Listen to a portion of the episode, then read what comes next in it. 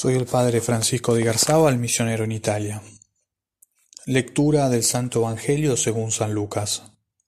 En aquel tiempo dijo Jesús a los fariseos, había un hombre rico que se vestía de púrpura y de lino, y banqueteaba cada día.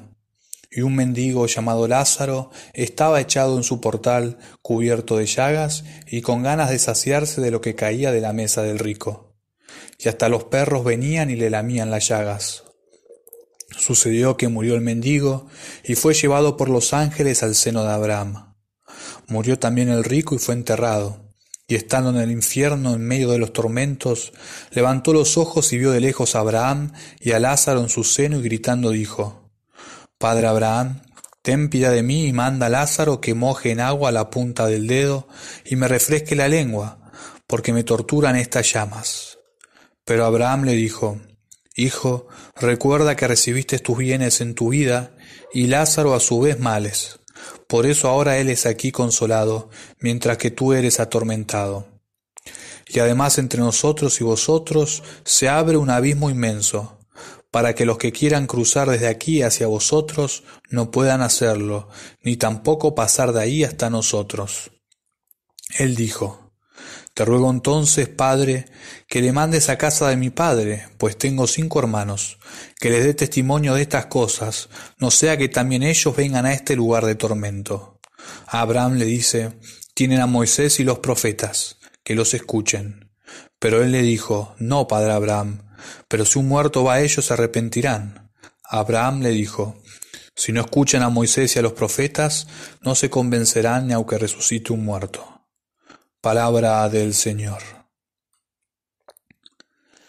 San Alberto Hurtado, aquel gran santo chileno, decía, Está bien no hacer el mal, pero es malo no hacer el bien. Esto es lo que nos quiere enseñar el Evangelio de hoy. Es malo no hacer el bien. Cristo en el Evangelio de hoy nos presenta una parábola una parábola donde aparece un hombre rico que se condena en el infierno. ¿Por qué se condena este hombre rico? ¿Acaso se condena por ser rico?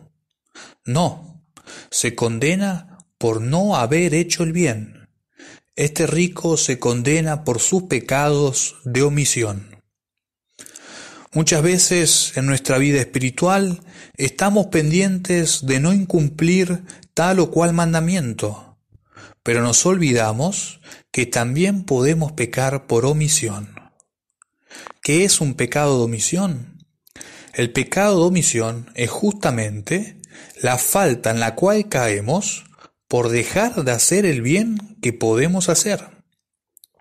En el Evangelio de hoy, el hombre rico tenía posibilidades de hacer el bien, tenía la posibilidad de socorrer al pobre, y no lo hizo. En nuestra vida cotidiana se presentan un montón de posibilidades en las cuales podemos hacer el bien y que por distintos motivos no lo hacemos.